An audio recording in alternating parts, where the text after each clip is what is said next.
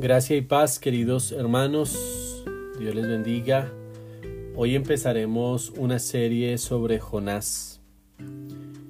Hoy vamos a ver cómo no debemos correr lejos de Dios. Jonás 1.1 dice, vino palabra de Jehová a Jonás, hijo de Amitai, diciendo, Levántate y ve a Nínive, aquella gran ciudad, y pregona contra ella, porque ha subido su maldad delante de mí.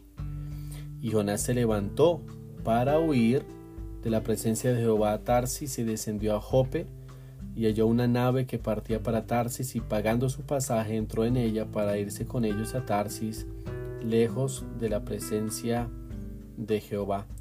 Pero Jehová hizo levantar un gran viento en el mar y hubo en el mar una tempestad tan grande que se pensó que se partiría la nave.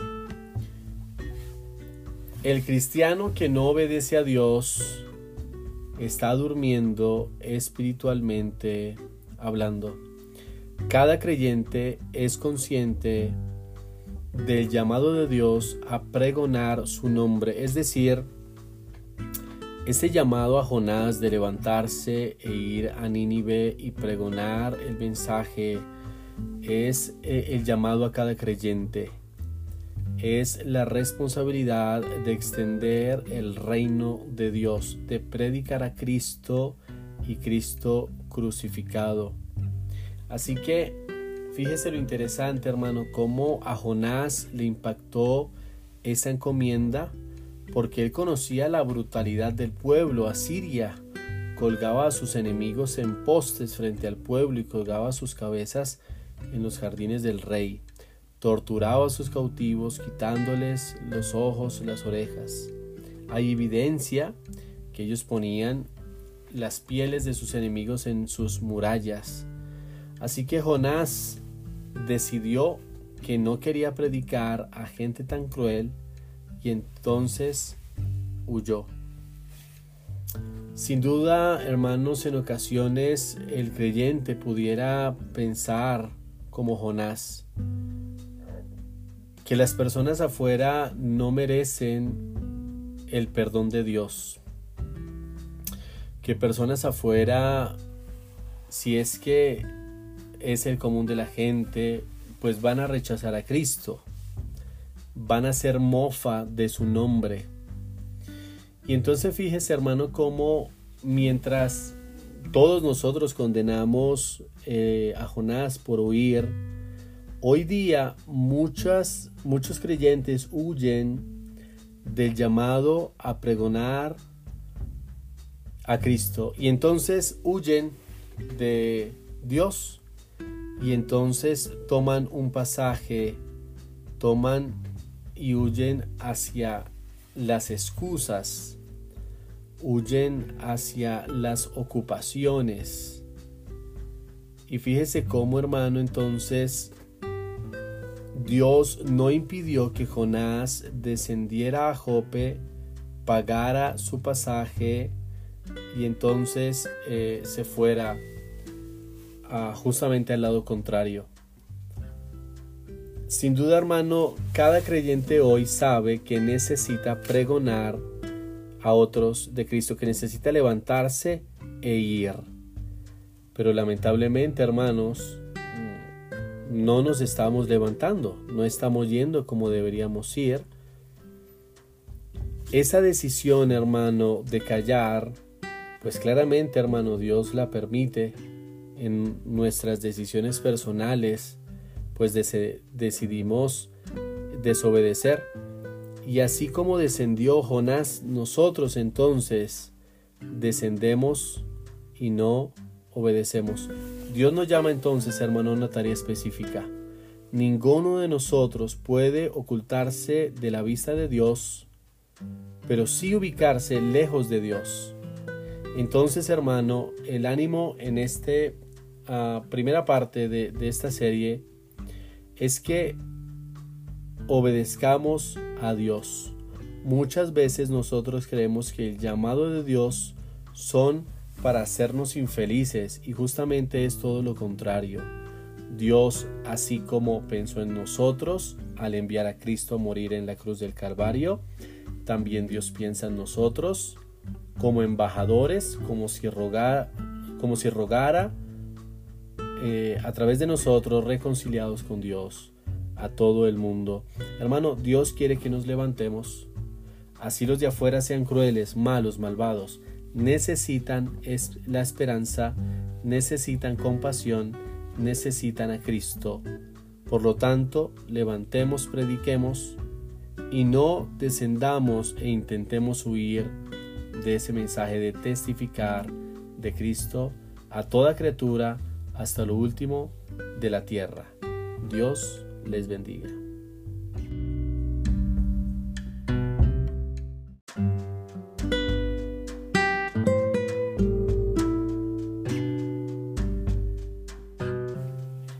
Gracia y paz, queridos hermanos. Este es el segundo mensaje, sobre Jonás. Dios quiere que estemos en el lugar correcto. Dice Jonás 1.4, pero Jehová hizo levantar un gran viento en el mar y hubo en el mar una tempestad tan grande que se pensó que se partiría la nave. Jonás estaba en el barco, Jonás estaba cómodo, Jonás pagó por ese etiquete pero estaba en el lugar incorrecto. Dios estaba llamando a Jonás, enseñándole su amor a través de ese gran viento en el mar. Ahora fíjese hermano cómo la desobediencia de Jonás estaba afectando a otros. Dice el versículo 5, y los marineros tuvieron miedo y cada uno clamaba a su Dios y echaron al mar los enseres que había en la nave para descargarla de ellos, pero Jonás había bajado al interior de la nave y se había echado a dormir. Jonás tenía indiferencia por los demás y estaba afectándolos directamente.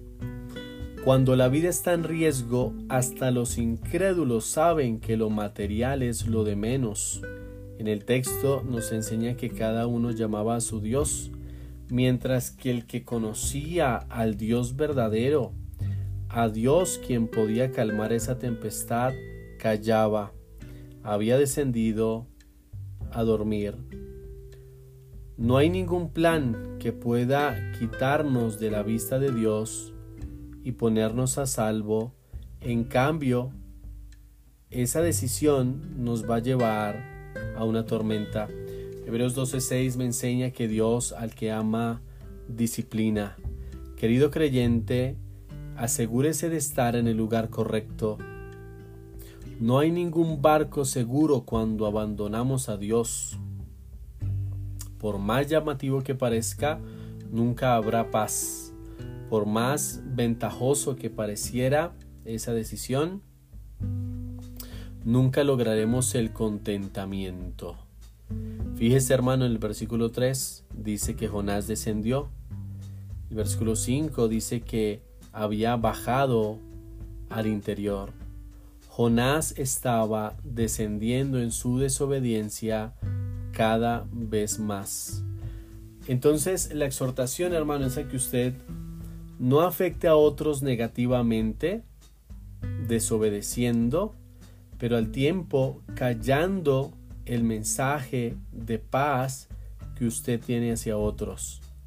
Otros están en tormenta, otros están rogando a dioses falsos, intentando salvarse por, sus propios medios. Hermano, mire, cada persona que usted ve afuera busca redención, busca un propósito superior, busca en ocasiones enmendar los errores del pasado, o aprovechar la vida al máximo.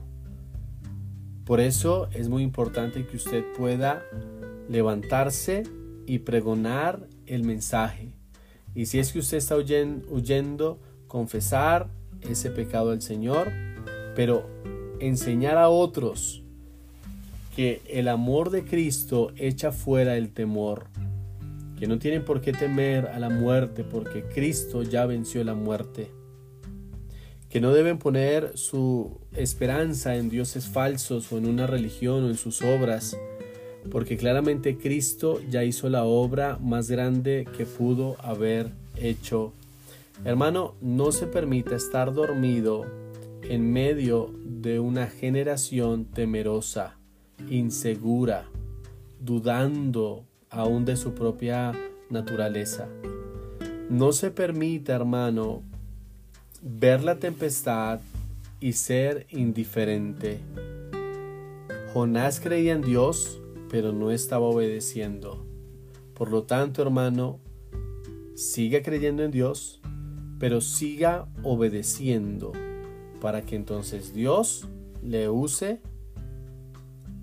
para enseñar a otros a Cristo en medio de esa tormenta, en medio de ese temor, en medio de ese miedo. Querido hermano, es hora que usted y yo como creyentes despertemos y veamos la urgencia de mostrar al Dios verdadero.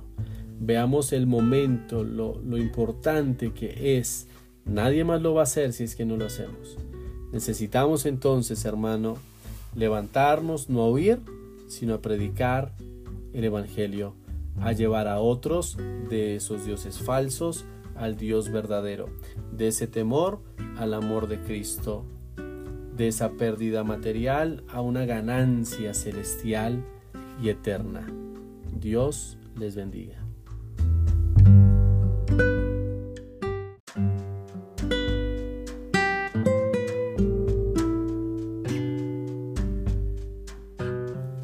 Gracia y paz, queridos hermanos. Continuamos con la serie sobre Jonás.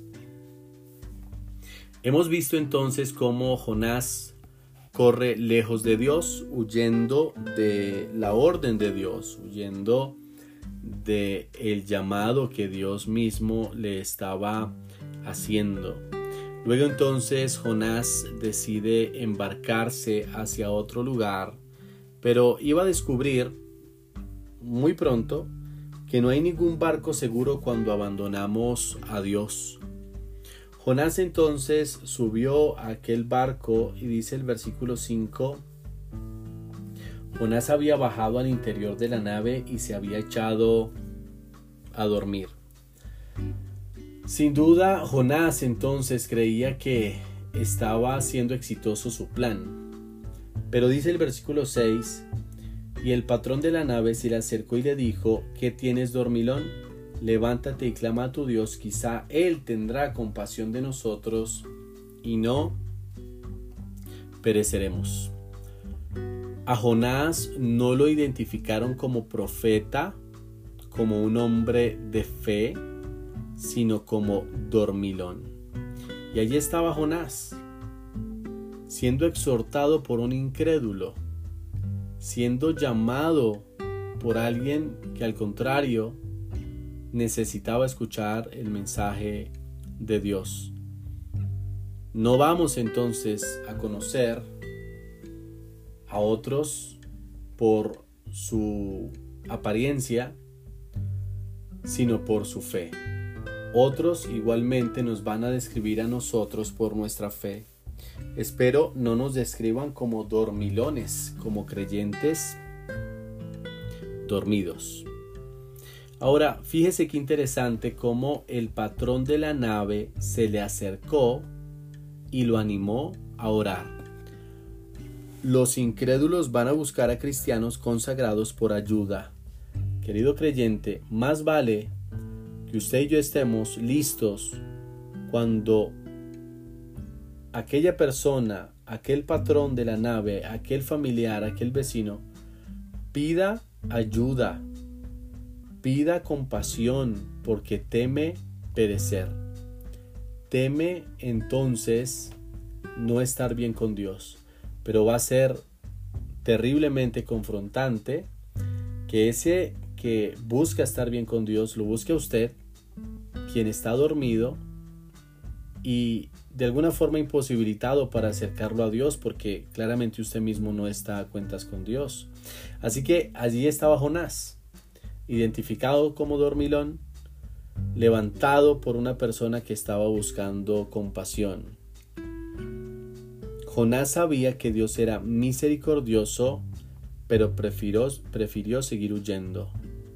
Y aunque en ese momento Jonás sabía que Dios les podía salvar, podía calmar esa tormenta fácilmente, nunca oró ni pidió ayuda o misericordia. Tampoco dijo que él era el culpable. Simplemente, hermano, estaba sentado viendo el desastre y cómo otros estaban llenos de temor, llenos de miedo. Querido hermano, no podemos ser creyentes que nos sentemos simplemente esperando y viendo cómo otros están llenos de temor. Necesitamos levantarnos. Dios quiere que nosotros o a través de nosotros mostrar la compasión al incrédulo. Afuera hay una tormenta amenazante, la falta de conocimiento de, Dios. Si podemos descansar sabiendo eso, de alguna forma vamos a estar huyendo de Dios. Fíjese lo que dice, levántate y clama a tu Dios, quizá Él tendrá compasión de nosotros y no pereceremos. Fíjese qué interesante como otros estaban orando a los dioses falsos sin parar y aquel que tenía al Dios verdadero ni siquiera se preocupaba por orar. Romanos 13:11 dice, y esto conociendo el tiempo, que es ya hora de levantarnos del sueño porque ahora está más cerca de nosotros nuestra salvación que cuando creímos. Es hora, hermano mío, de llevar a otros a Cristo. Pero no va a pasar si es que al contrario de ser identificados como creyentes, personas de fe, somos identificados como los culpables de los males. Dice el versículo 7, y dijeron cada uno a su compañero, venid y echemos suertes para que sepamos por causa de quién nos ha venido este mal. Y echaron suertes y la suerte cayó sobre Jonás. Querido creyente, que usted pueda hoy ser reconocido como un creyente fiel y no como el culpable de que su iglesia esté fría, de que su familia esté alejada, de que otros hayan rechazado a Cristo por su mal testimonio. Es hora de ser identificados como cristianos genuinos y no como dormilones. Dios les bendiga.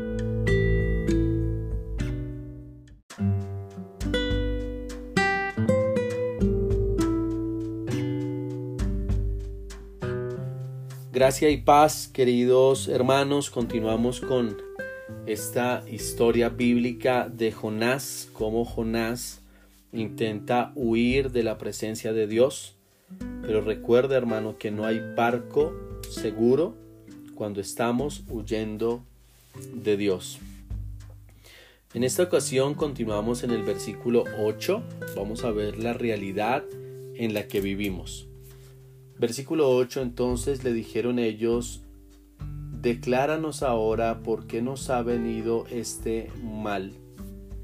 Jonás estaba en la nave en medio de esa tormenta y no estaba dispuesto a hacer nada para ayudar.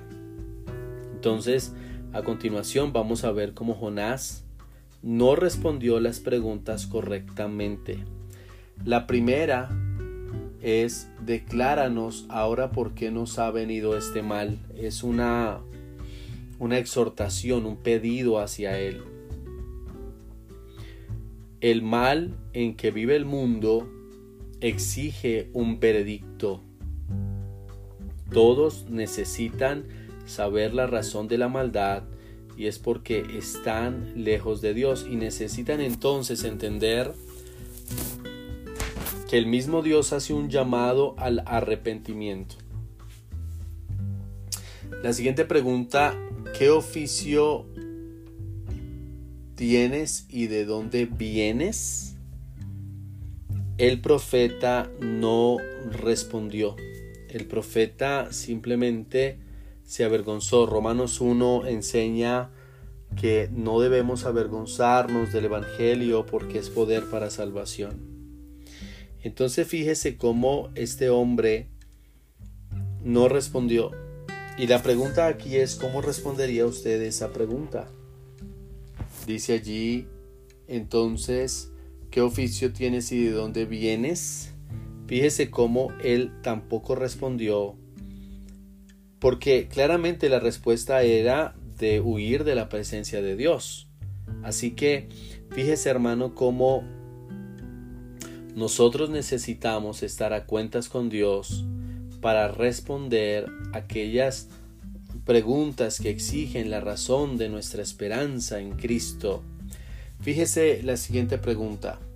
Dice, ¿cuál es tu tierra y de qué pueblo eres? Y él respondió, soy hebreo y temo a Jehová, Dios de los cielos que hizo el mar y la tierra. Él dijo que era hebreo y temía a Dios. Pero fíjese hermano que nadie puede decir que teme a Dios si no le obedece. La gente malentiende el término temer a Dios porque claramente si le temieran a Dios buscarían su rostro, se humillarían ante Él. El temor a Dios entonces nos va a llevar a esperar y a vivir en reverencia al Señor.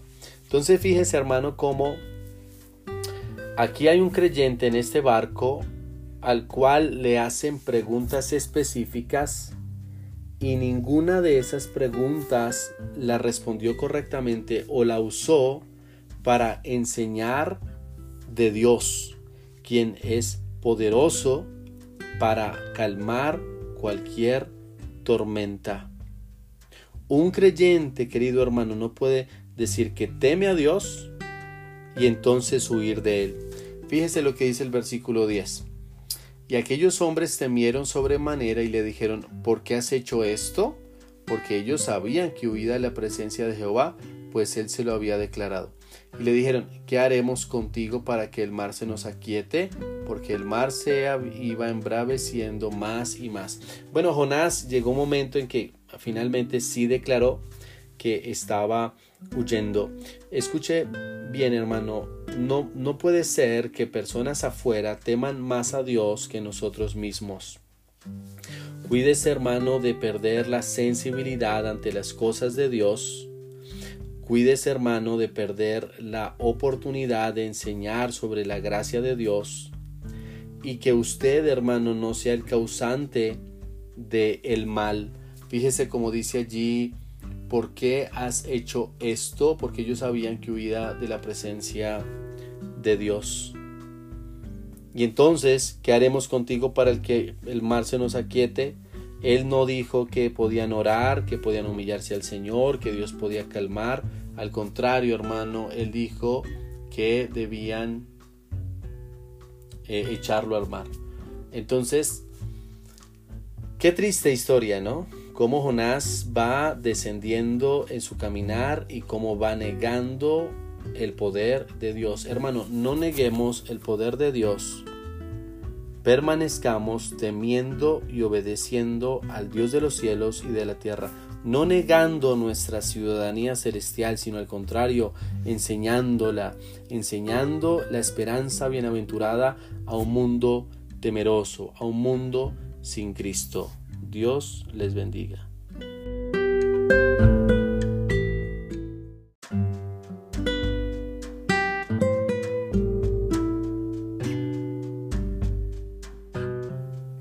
Gracia y paz, queridos hermanos. El día de ayer vimos la realidad en la que vivimos, cómo Jonás negaba su identidad y así como muchos creyentes la niegan hoy.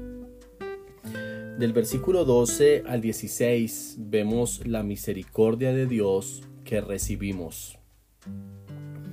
Él le respondió, Tomadme y echadme al mar, y el mar se os aquietará, porque yo sé que por mi causa ha venido este, esta gran tempestad sobre vosotros.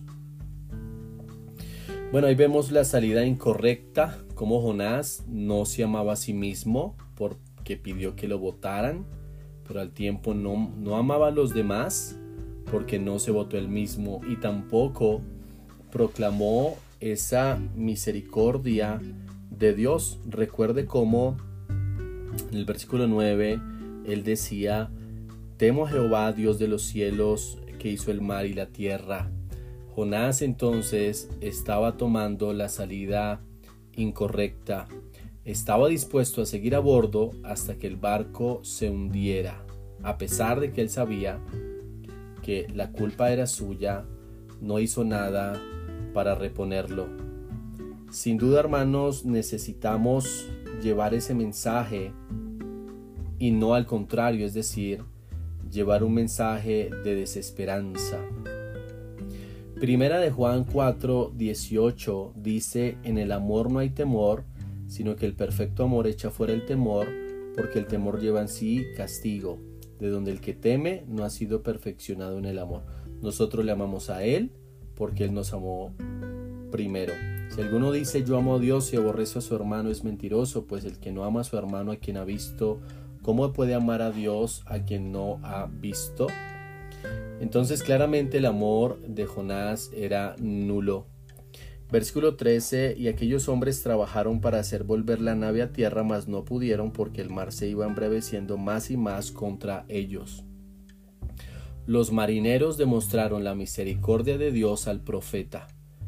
Personas perdidas, incrédulas, mostraron más misericordia que Jonás. Qué increíble. Como Jonás entonces, despreocupado y huyendo veía cómo esos hombres trabajaban para salvarle y él mismo no se acercó a Dios en oración. Versículo 14. Entonces clamaron a Jehová y dijeron, Te rogamos ahora, Jehová, que no perezcamos nosotros por la vida de este hombre, ni ponga sobre nosotros la sangre inocente, porque tú, Jehová, has hecho como has querido. Fíjese cómo la desobediencia de Jonás era tan clara que hasta los incrédulos pidieron por él que hasta los incrédulos se animaron a pedir misericordia, clamar a Dios.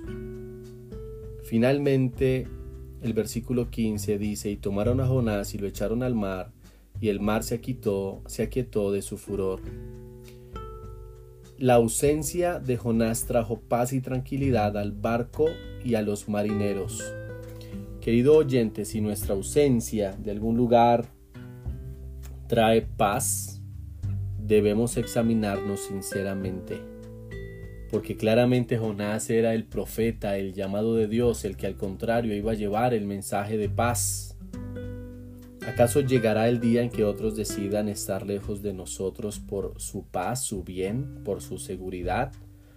Hermano, asegurémonos de estar a cuentas con Dios, porque Él nos ha amado primero y necesitamos amar a otros. No como Jonás mostrando insensibilidad, apatía, tibieza, sino el contrario, acercando a otros al Señor. Nosotros somos los que tenemos que clamar a, Dios, no el perdido. Dice el versículo 16, y temieron aquellos hombres a Jehová con gran temor y ofrecieron sacrificios a Jehová e hicieron votos. La desobediencia de Jonás trajo arrepentimiento y cercanía de los marineros a Dios decidieron arrepentirse. Fíjese hermano, temieron a Dios, ofreciendo sacrificio y haciendo votos. Hermano, qué triste cómo el mal ejemplo, la desobediencia de Jonás, trajo gran temor a los marineros.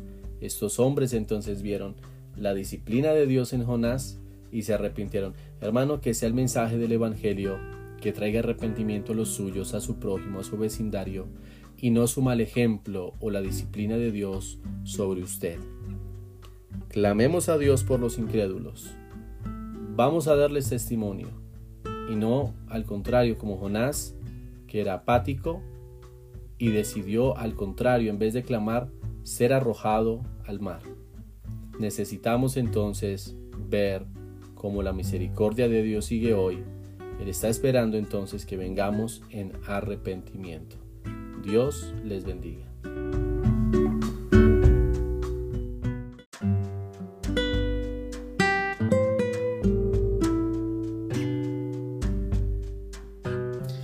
Gracia y paz, queridos hermanos. Continuamos hablando sobre Jonás.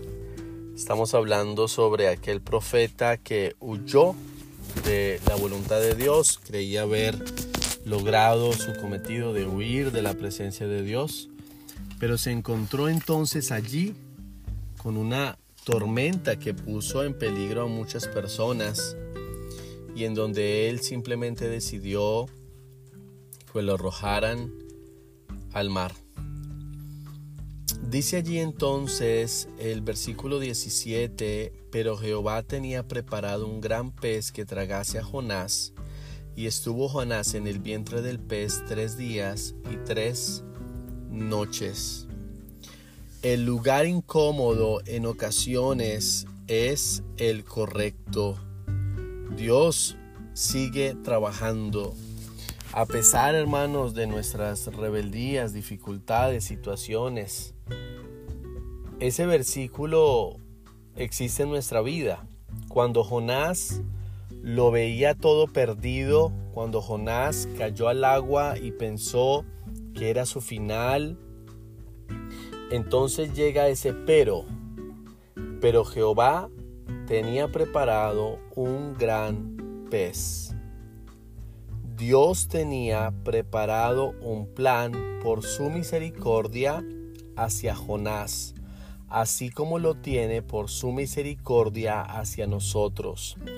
Vamos a seguir tomando decisiones y luchando contra esta carne y contra situaciones adversas.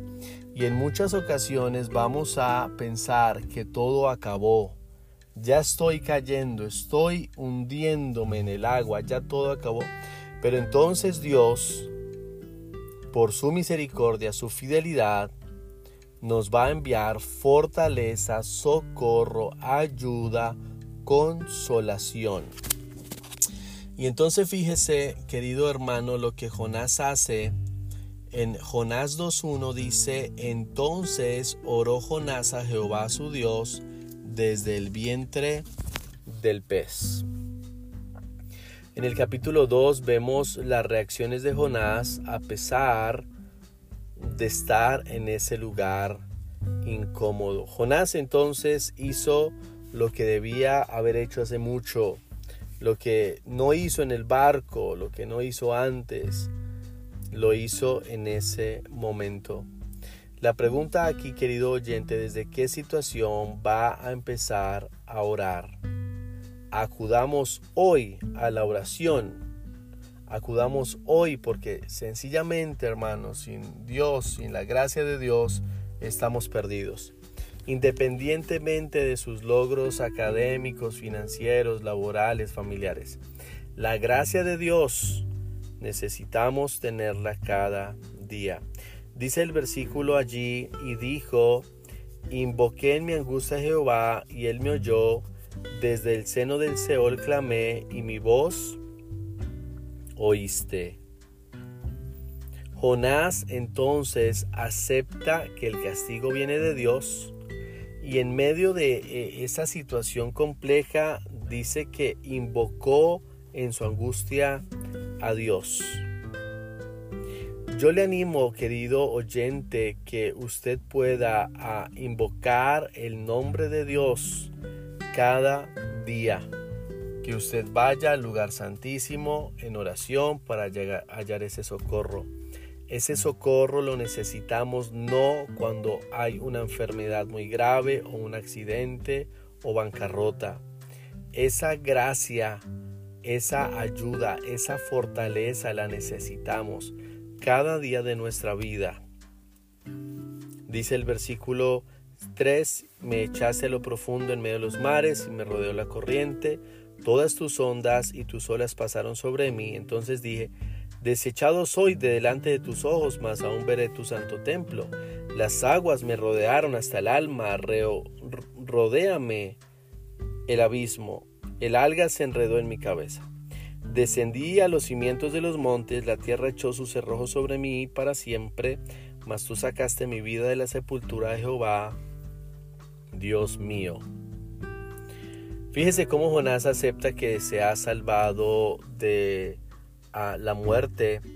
Y dice allí el versículo 8 que es bastante interesante.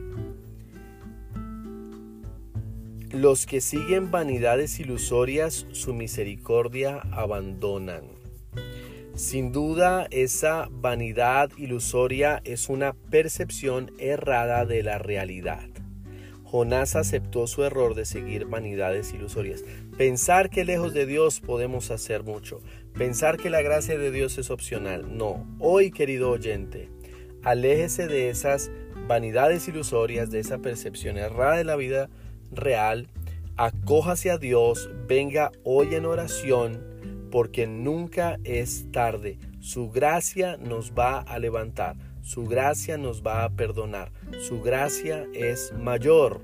Pero necesitamos entonces, querido hermano, menguar. Necesitamos entonces, querido hermano, aceptar su voluntad. Necesitamos avanzar. Así que no seamos ingratos, vamos en oración porque el lugar incómodo en ocasiones es el correcto. Dios les bendiga.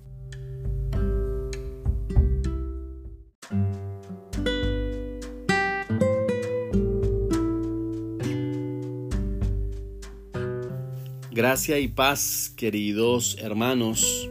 Continuamos hablando sobre Jonás, aquel profeta que intentó huir de la presencia de Dios, pero que finalmente aprendió que Dios le estaba llamando, que Dios usó aquella tormenta, aquellos marineros, para llamarle la atención.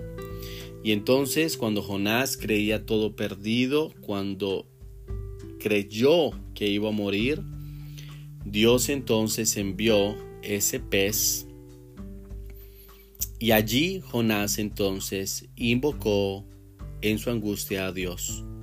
En aquellos lugares incómodos vamos a aprender a orar, porque claramente y en muchas ocasiones oramos simplemente superficialmente o por hacerlo, pero claramente como creyentes necesitamos orar fervorosamente, orar fuertemente, clamar a Dios dando gracias aún por ese lugar incómodo. Fíjese cómo en el versículo 9 dice, mas yo con voz de alabanza te ofreceré sacrificios. ¿Puede usted imaginarse el cambio de corazón que tuvo Jonás? Como en, allá en el puerto, cuando estaba tomando aquel barco, estaba amargado, infeliz, y también podemos ver que estaba desagradecido, que es una señal para un creyente, una señal que va mal, una señal que va en descenso, el desagradecimiento. Y entonces aquí Jonás, al contrario, dice, mas yo con voz de alabanza te ofreceré sacrificios. Fíjese entonces cómo Jonás cambió de, corazón en, en aquel lugar oscuro, incómodo, difícil, pero un lugar que lo llevó cerca al Señor, un lugar que lo acercó a Dios y por ende un lugar de bendición. Dios usa aquellos lugares incómodos, aquellos momentos difíciles, momentos que se salen de control, fracasos inesperados, noticias inesperadas, situaciones que no podemos controlar, aquellos lugares en donde preferiríamos no estar, aquellas situaciones, momentos en donde no eh, preferiríamos estar, Dios los usa para recordar nuestra salvación. El gozo de la salvación debe estar presente. El gozo de la salvación debe reinar en cada momento. También Dios usa ese lugar incómodo para mostrarnos nuestro error. Sin duda, aquel Jonás terco, dormilón del barco, no era el mismo. Ya no estaba aquel Jonás dormilón. Ahora era un Jonás que aceptaba a Dios, que aceptaba que estaba en vanidades ilusorias, que aceptaba que por pura misericordia estaba allí.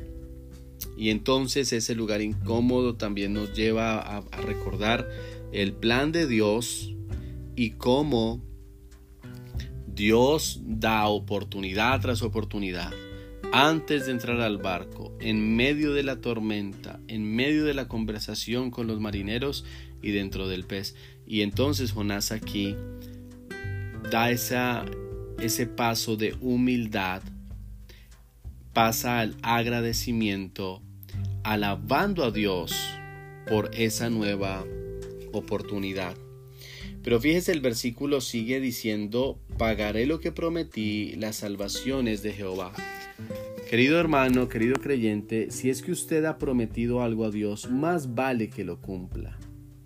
Si es que usted en el pasado se ha rendido a Dios, al servicio, a algún ministerio, a predicar en las calles, a rendir su vida al Señor, si es que usted ha prometido algo, más vale que lo cumpla. Dios merece que obedezcamos y recordemos aquellas promesas. Dice allí, mas yo con voz de alabanza te ofreceré sacrificios, pagaré lo que prometí, las salvaciones de Jehová. Entonces fíjese hermano que esta promesa de pagar, eh, o mejor, este, dicho de pagar lo que, lo que prometió a Dios, eh, no solamente eh, está implícito el cumplirlo, sino que también nos habla de una actitud correcta. Cuando usted cante alabanzas a Dios, predique su palabra, lea las escrituras, ore, hágalo con una actitud de alabanza humilde, buscando al Señor de todo su corazón y pagando lo que prometió, porque de Dios es la salvación y por y estamos aquí por su gracia. Entonces recuerda hermano, necesitamos ir en alabanza y cumplir lo que prometemos. Dios les bendiga.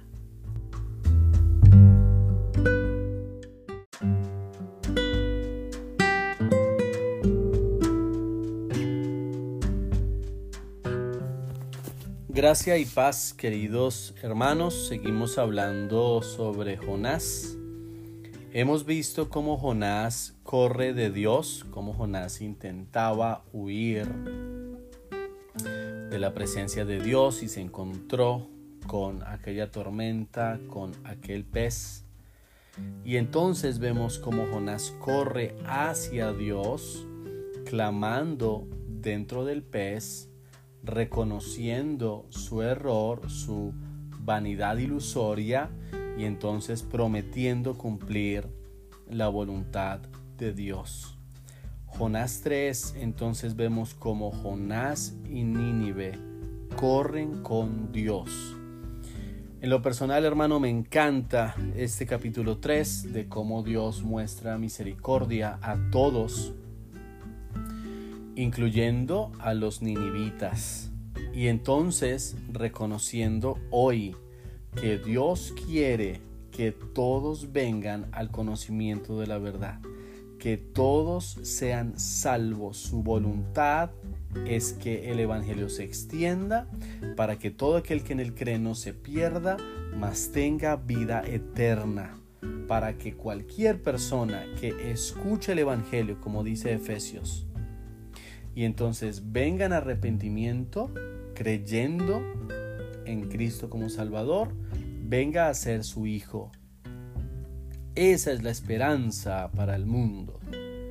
Entonces Jonás 3 dice, vino palabra de Jehová por segunda vez a Jonás diciendo, levántate y ve a Nínive, aquella gran ciudad, y proclama en ella el mensaje que yo te diré.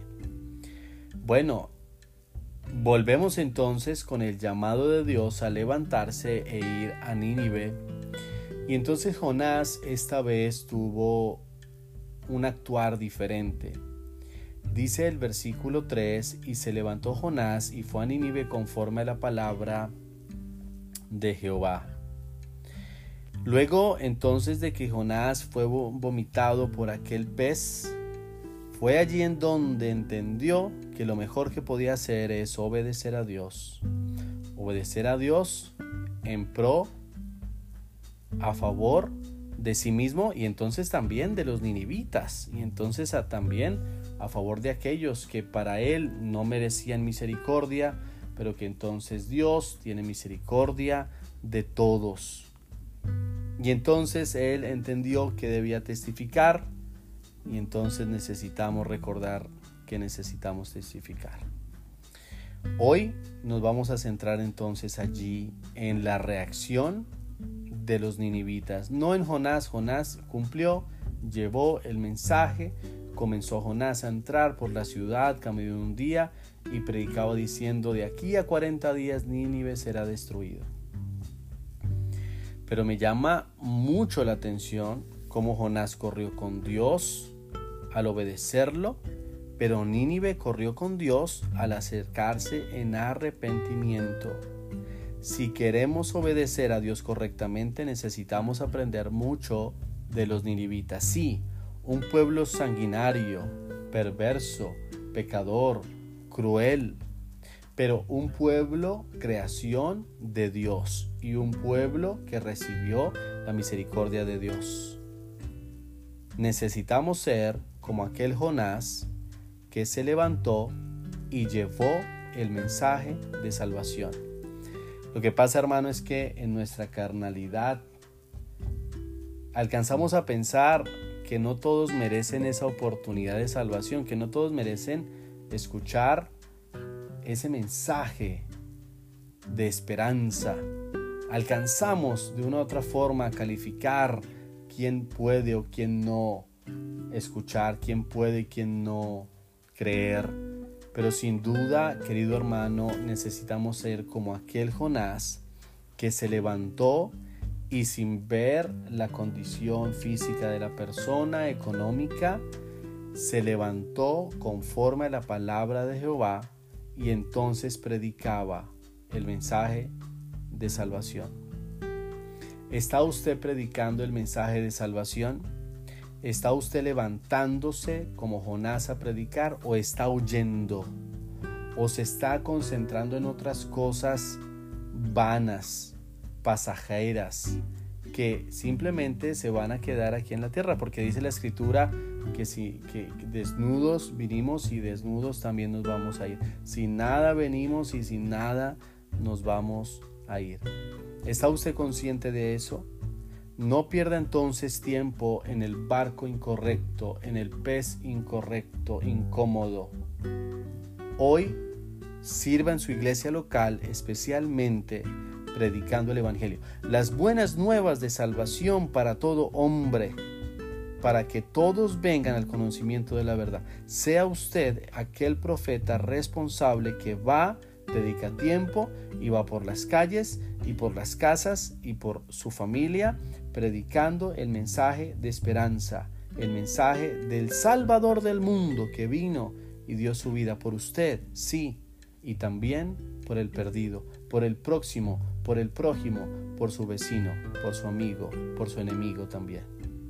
Así que vamos, entonces levantémonos, obedezcamos la voz de Dios, llevando las buenas nuevas de salvación. Dios les bendiga.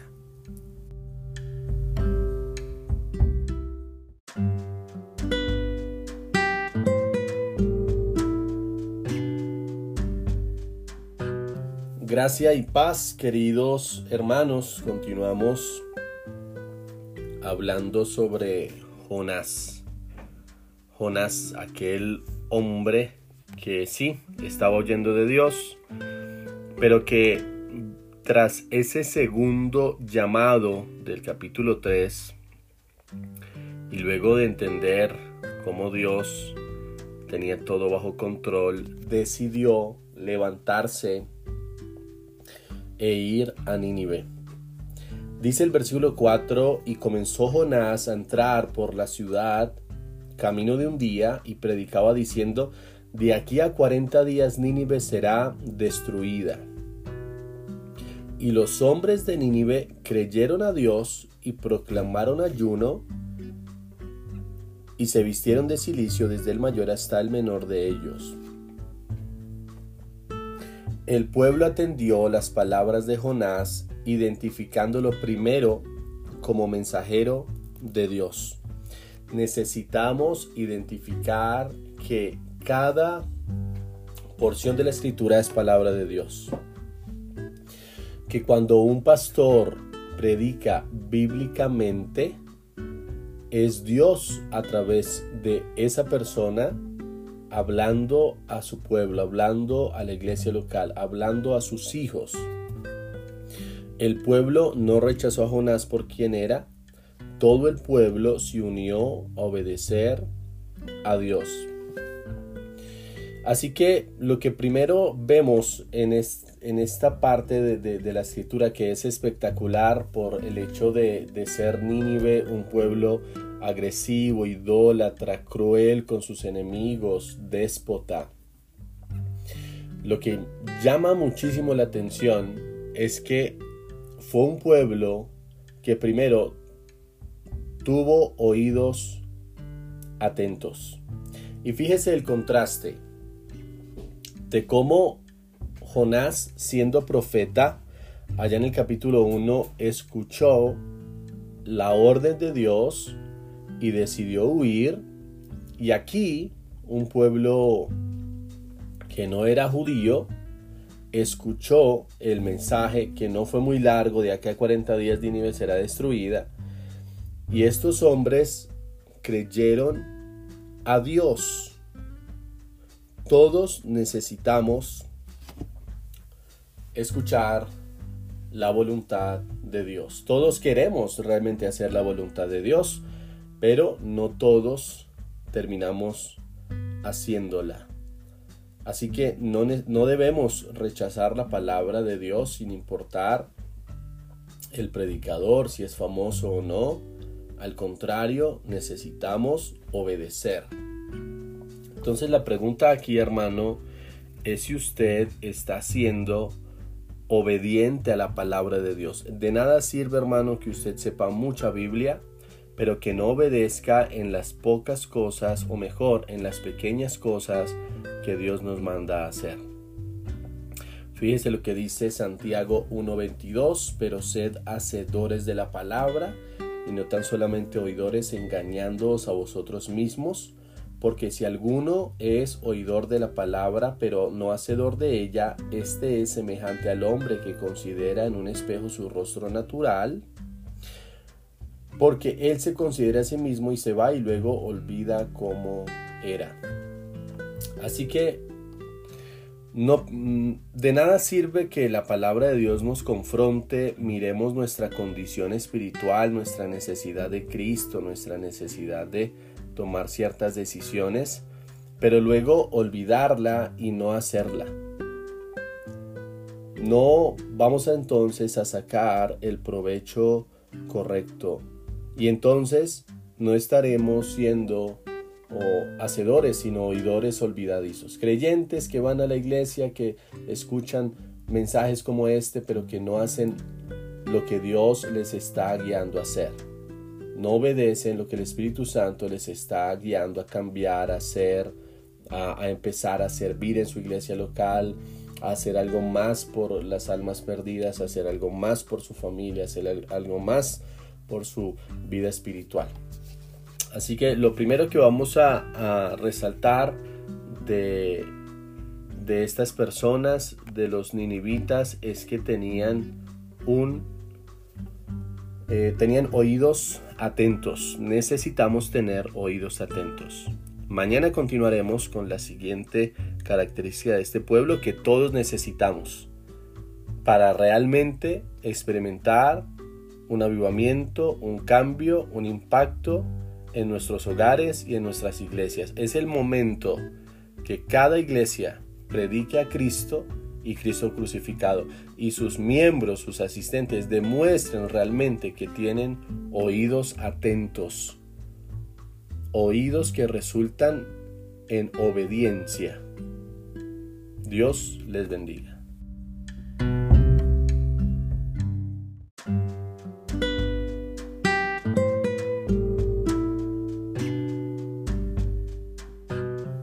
Gracia y paz, queridos hermanos. Continuamos hablando sobre Jonás, aquel profeta que se llevaría una gran sorpresa con la respuesta de Nínive, aquella gran ciudad cruel, déspota, violenta, inmoral como todo el mundo, pero una ciudad que supo responder muy bien al mensaje de Dios que recibió un mensaje que no estaba maquillado o blando o aguado, por así decirlo, sino que era un mensaje directo y concreto de cómo Jonás de camino un día, dijo, de aquí a cuarenta días Nínive será destruida. Y entonces los hombres de Nínive creyeron a Dios y proclamaron ayuno y se vistieron de silicio desde el mayor hasta el menor. Y llegó la noticia hasta el rey de Nínive y se levantó de su silla y se despojó de su vestido y se cubrió de silicio y se sentó sobre ceniza. E hizo proclamar y anunciar en Nínive por mandato del rey de sus grandes diciendo, hombres, animales, bueyes y ovejas, no gusten cosa alguna, no se les dé alimento, ni beban agua. Qué interesante entonces, hermano, cómo ellos proclamaron ayuno desde el mayor hasta el menor, cómo llegó la noticia hasta el rey de Nínive, y él, teniendo dos caminos, optó por la humillación propia, teniendo el orgullo su poderío, su autoridad, y entonces teniendo el humillarse que fue el camino que tomó.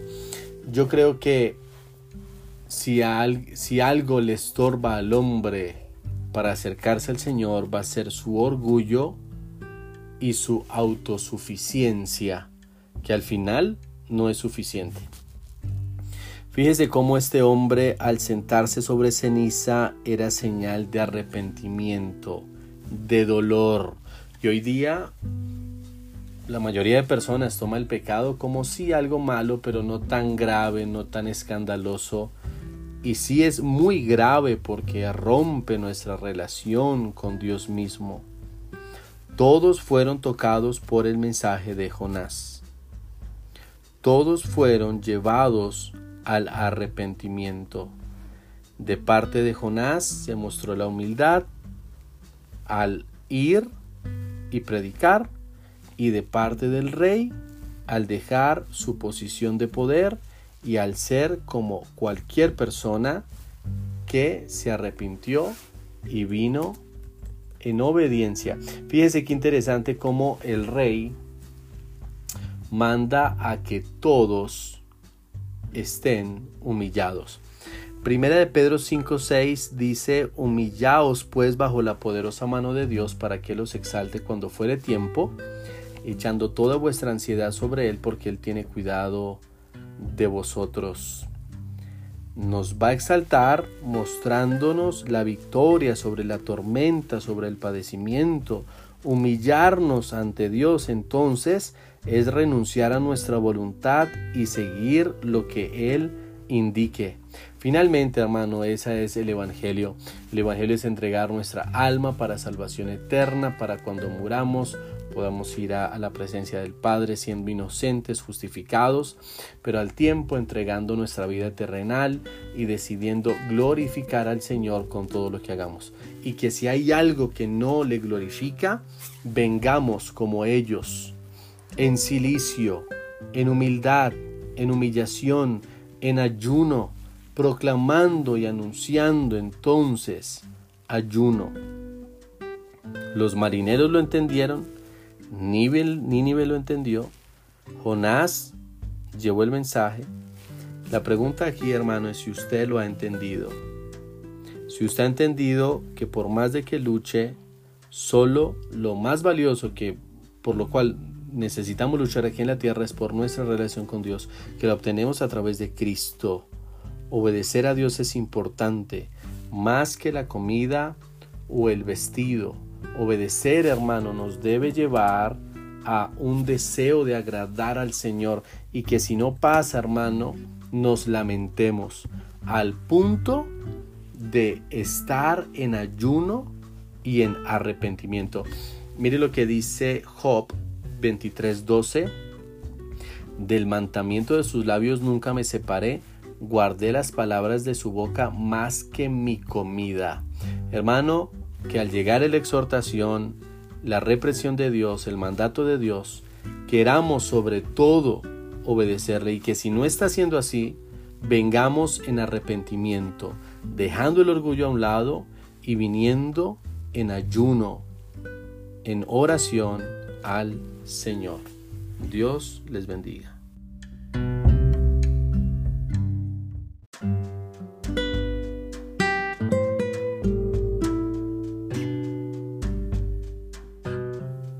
Gracia y paz, queridos hermanos, continuamos relatando la historia de Jonás y cómo huyó, luego entendió la soberanía de Dios, los planes de Dios, se arrepintió orando allí y luego entonces llevando el mensaje de arrepentimiento, el mensaje de Dios a Nínive. Sorprendentemente y en contra de todo pronóstico, Nínive se arrepintió. Y vimos entonces cómo Nínive tenía oídos atentos, un corazón humilde, como el rey y todos entonces estaban ayunando. Ahora, fíjese cómo necesitamos reafirmar nuestro Señor. Es decir, lo que pasó allí en Nínive es que ellos reafirmaron, o mejor, se convencieron que el Señor a quien debían servir era Dios, era Jehová. Y entonces nosotros en nuestro caso necesitamos reafirmar que a quien necesitamos servir es a Dios. Fíjese cómo dice allí el versículo 8 sino cúbranse de silicio hombres y animales y clamen a Dios fuertemente y conviértase cada uno de su mal camino, de la rapiña que hay en sus manos. ¿Quién sabe si se volverá y se arrepentirá Dios y se apartará del ardor de su ira y no pereceremos? Y vio Dios lo que hicieron, que se convirtieron de su mal camino y se arrepintió del mal que había dicho que les haría y no lo hizo. Qué tremendos versículos, hermano, como un pueblo gentil, lejos de Dios, decidió entonces orar y me llama mucho la atención como dice allí, y clamen a Dios fuertemente. Lo que estaban haciendo los ninivitas era que estaban definiendo a su Señor. Estaban en ceniza, en arrepentimiento, estaban clamando a Dios y se estaban convirtiendo de lo que hacían antes. Podemos decir entonces que Cristo es nuestro Señor de tres formas. Estar conscientes de nuestras limitaciones, de nuestro pecado y arrepentirnos. La palabra del Señor enseña que cuando nos arrepentimos, Dios es fiel y justo para perdonar nuestros pecados y limpiarnos de toda maldad. La segunda forma para redefinir o confirmar que Cristo es nuestro Señor es cuando clamamos a Dios fuertemente. Y hay una pregunta aquí, hermanos, y es, ¿cuándo fue la última vez que usted clamó a Dios fuertemente? ¿Cuándo fue la última vez que usted vio su mal camino? Dice allí el versículo, la rapiña que hay en sus manos. Como hermano, lo que el mundo llama hoy bueno es rapiña, es algo podrido, algo que no tiene valor, algo que no tiene aporte alguno. Y en ocasiones, hermanos, nuestro andar pudiera ser como rapiña. Así que usted debe no solamente clamar a Dios continuamente, sino alejarse de su andar antiguo. Y fíjese lo interesante, hermano, cómo para un creyente el día de ayer eh, siempre va a ser su, andar antiguo, es decir, como creyente siempre vamos a eh, ir en avance, en madurez, en arrepentimiento, en humillación a Dios, haciendo la imagen misma de Cristo, yendo de gloria en gloria a la misma imagen ah, de Cristo. La mayoría de personas hoy confiesan a Cristo como Salvador, confiesan a Cristo como quien los va a llevar al cielo cuando mueran. Pero el Evangelio completo, hermanos, es que no solamente entregamos nuestra alma para una vida eterna con Cristo siendo justificados, sino que aquí en la tierra vamos a andar conforme a sus estándares. Por eso es que nos arrepentimos de nuestros pecados, porque entendíamos que no eran sus estándares y por lo tanto necesitamos entregar nuestro camino todos los días. Independientemente de si Dios nos da o no, necesitamos estar conscientes y arrepentirnos, orar fuertemente, clamar a Dios fuertemente por nuestra nación, nuestras familias, nuestras iglesias y alejarnos de nuestro antiguo mal. Deshacernos de aquellos ídolos falsos. Así que yo le animo, querido hermano, tome el ejemplo de Nínive, acérquese a Dios correctamente y hoy, después de este devocional en oración, reafirme su caminar con el Señor. Siempre hay algo que entregar, siempre hay algo que rendir a los pies del Señor con la finalidad de ser agradables a Él y hallar gracia, ese oportuno socorro. Así que vamos a reafirmar a Cristo nuestro Salvador, pero también nuestro Señor. Dios les bendiga.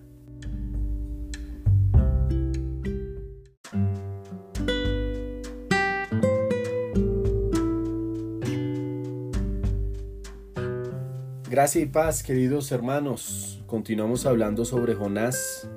Hoy vamos a abordar la reacción de Jonás ante el perdón de Nínive. Fíjese hermano cómo si recibimos compasión, necesitamos brindar compasión. Y esa compasión se va a dar dando el mensaje del Evangelio, pero también alegrándonos por el pecador arrepentido y entristeciéndonos por aquel que no se arrepiente. Jonás allí nos va a mostrar dos pensamientos cerrados de cómo vemos a los demás.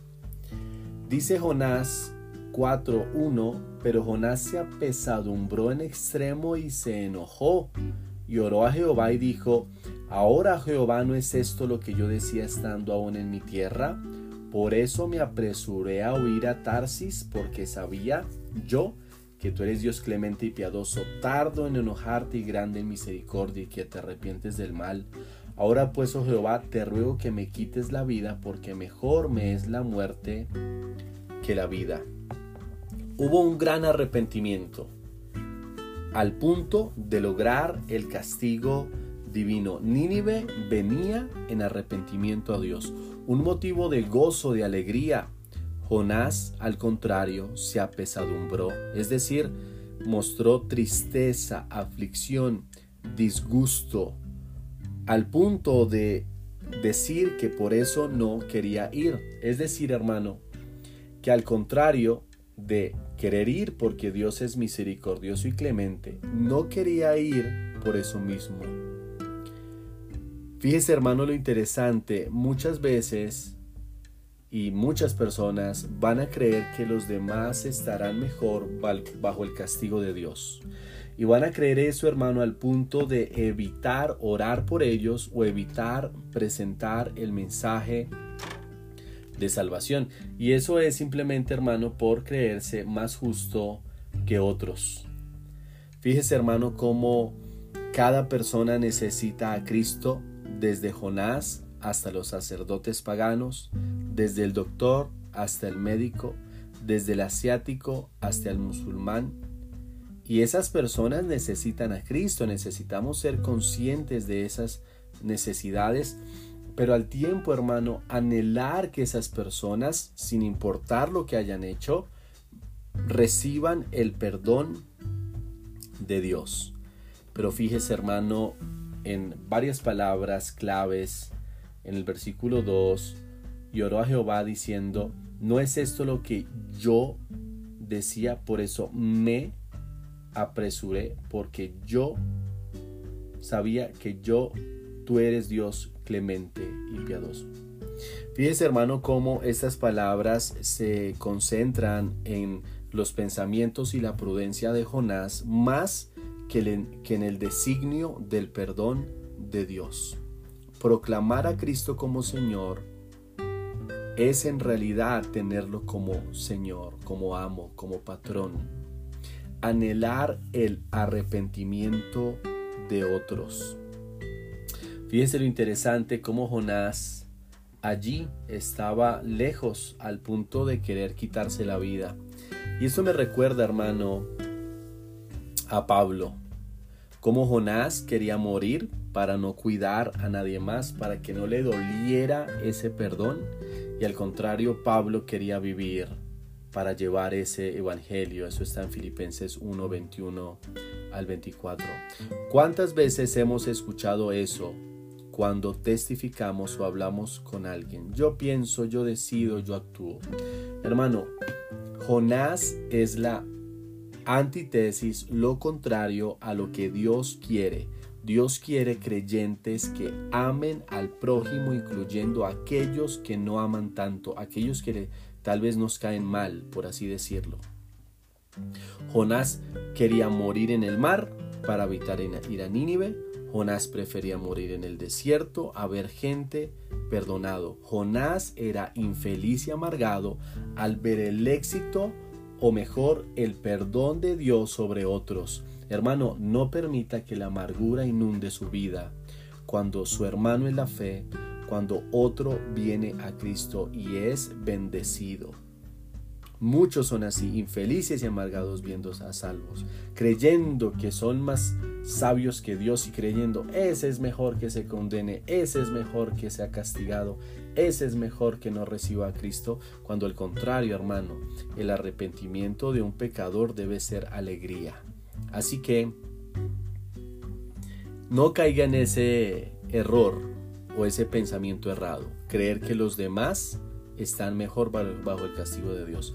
Anhele el arrepentimiento de otros, que el arrepentimiento y el perdón de otros no lo apesadumbre, no le traiga esa tristeza, sino alegría, no le traiga enojo, sino realmente regocijo en saber que vino a Cristo. Siga predicando el Evangelio a otros, a todos y anhele ese arrepentimiento de todos y cuando pase, alégrese porque un pecador vino a Cristo, porque un pecador fue salvo. Dios les bendiga.